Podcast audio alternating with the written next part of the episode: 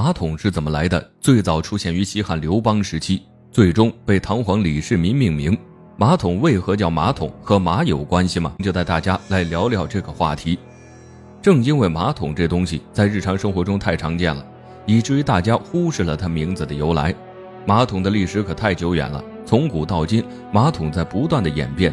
简单的介绍一下马桶，就是坐便器，带盖子的桶。最原始的马桶叫做蹲便，那种没有桶和盖子。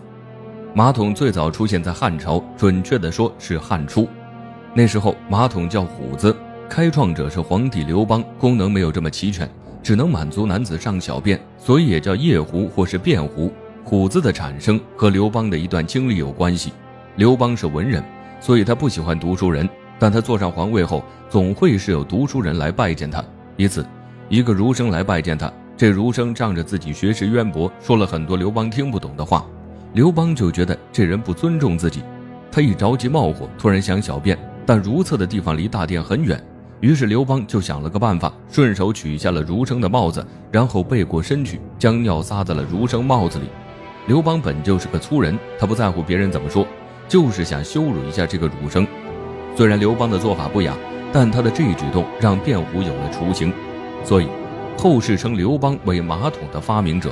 后来呢，就有人根据儒生帽子的形状设计出了便壶，因为外观非常像一只卧在地上睡觉的老虎。所以人们便称便壶为虎子。在古代，受阶级观念的影响，人的身份不同，虎子的材质是不一样的。皇室贵族用的虎子都是用陶瓷烧制的，皇帝用的虎子是用玉石制成的，平民老百姓用的虎子是木质的。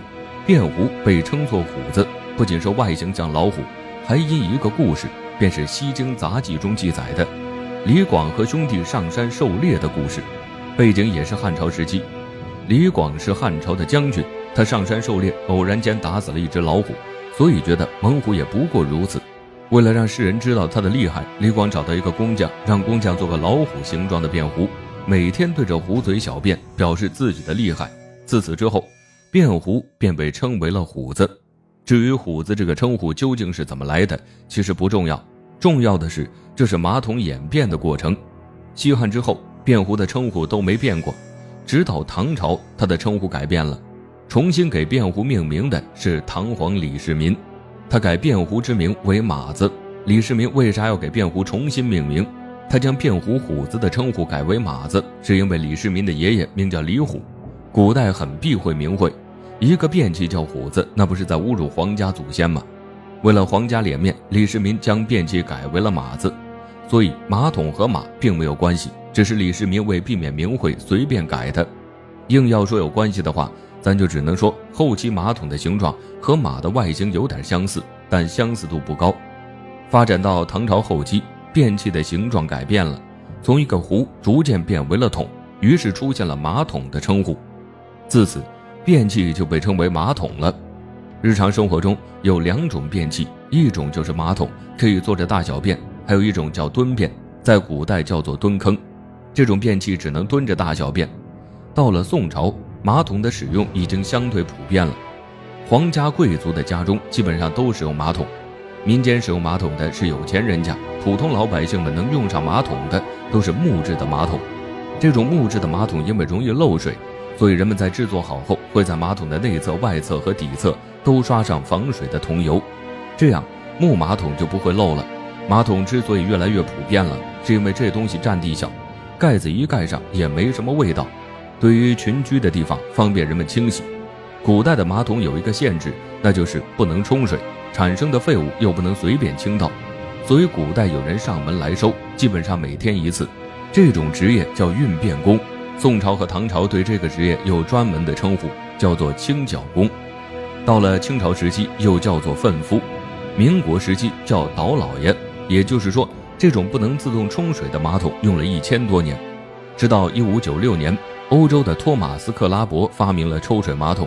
他对马桶的内部构造进行了改良，可以自动抽水，就不用倾倒装起来的粪便了，在马桶的底端接上管道就能自动抽水了。这种马桶用起来方便了很多。托马斯·克拉伯虽是抽水马桶的发明者，但世界上第一台能投入使用的抽水马桶是一个叫约翰·哈灵顿的英国人设计出来的。要实现马桶自动抽水，除了要连接管道，还需要一个水箱和一个冲水的阀门按钮。很多老式的马桶，我们都能看到后面有一个水箱，里面都是装的冲马桶的水。这种抽水马桶因为有一定的安装条件，一开始没什么人安装，也就没得到广泛使用。经过第一次和第二次工业革命，抽水马桶不断被改进。改造马桶首个获得专利的人是谁？一个就叫卡明斯的苏格兰人。他研究改造，让抽水马桶有了新的改变。首先就是外形上，它设计成了 S 型；其次就是水箱。卡明斯改进后，储存水的水箱每次充满水后都能够自动关闭冲水阀门，而且在冲完后，水箱里的水会自动填充满，方便下一次冲水使用。卡明斯的这个改进还获得了专利权，之后的人使用它的设计都要付费。到了1861年。社会不断进步，有人再次改造了抽水马桶，但都是外国人。一个叫托马斯·克莱帕的管道工人，他没有对马桶进行改造，而是就自己所具备的知识发明了一套节水冲洗系统，正好可以和抽水马桶搭配使用。慢慢的，欧洲的大城市中那些排污好且管道铺设完善的地方，人们都安装上先进的抽水马桶，在欧美盛行了起来。后来，我国的瓷器传到了外国。英国人用瓷混合其他的材质制造出了陶瓷马桶，这种材质的马桶不仅方便清洗，还不易滋生细菌，使用年限还很长，受到了广大群体的喜欢。再往后发展，就出现了智能马桶，这种马桶带有烘干功能，更加高大上。还有更牛的智能马桶，可以帮人冲洗屁股，然后自动帮助烘干，这样就不用厕纸了。此类发明对患有便秘和痔疮的人群来说非常的友好。但这种智能马桶的价格非常的昂贵，普通家庭安装不起，很多人也不会考虑安装，因为一旦坏了，维修费用将会非常的贵。科技发达了，马桶也智能化了，从最初的便壶发展变化为木桶，然后是抽水马桶，最后是各方面都齐全的智能马桶。马桶的演变体现了人类智慧的进步。你可能想象不到，现在上厕所是件轻松方便的事，在古代的时候，上个厕所可能会要了人的命。存在很大的危险性，在五千多年前的古代，人们上厕所就是在自家的房子旁边挖个坑，有些直接露天，有些呢会搭个棚子。为什么说危险呢？因为那时没有安全可靠的便器，只能蹲在坑边解决大小便。要是上厕所的时间长了，脚蹲麻了，起身一个不小心就栽在身后的粪坑中了。坑小还好，那就是吃了自己的屎尿；要是坑大坑深，那就爬不起来了。你还别信。《左传》中就记载了一个人，还是一个国君，晋景公姬如。他因吃坏了肚子，腹痛难忍，去茅厕蹲了一会儿，结果不小心掉进了粪坑。之后被人发现，打捞上来的时候，姬如已经身亡了。因为他的死因不太光彩，所以后世对姬如的记载很少。原始的粪坑太危险了，后来人们发明了坑厕，就是在粪坑上搭石板，只留出一条窄窄的缝，蹲在石板上大小便。坑厕降低了上厕所的危险性。后来，为了上厕所更加方便，就出现了马桶。马桶的产生居然经历了这么长的时间。马桶一名的由来竟和刘邦李世民有关，真是没想到。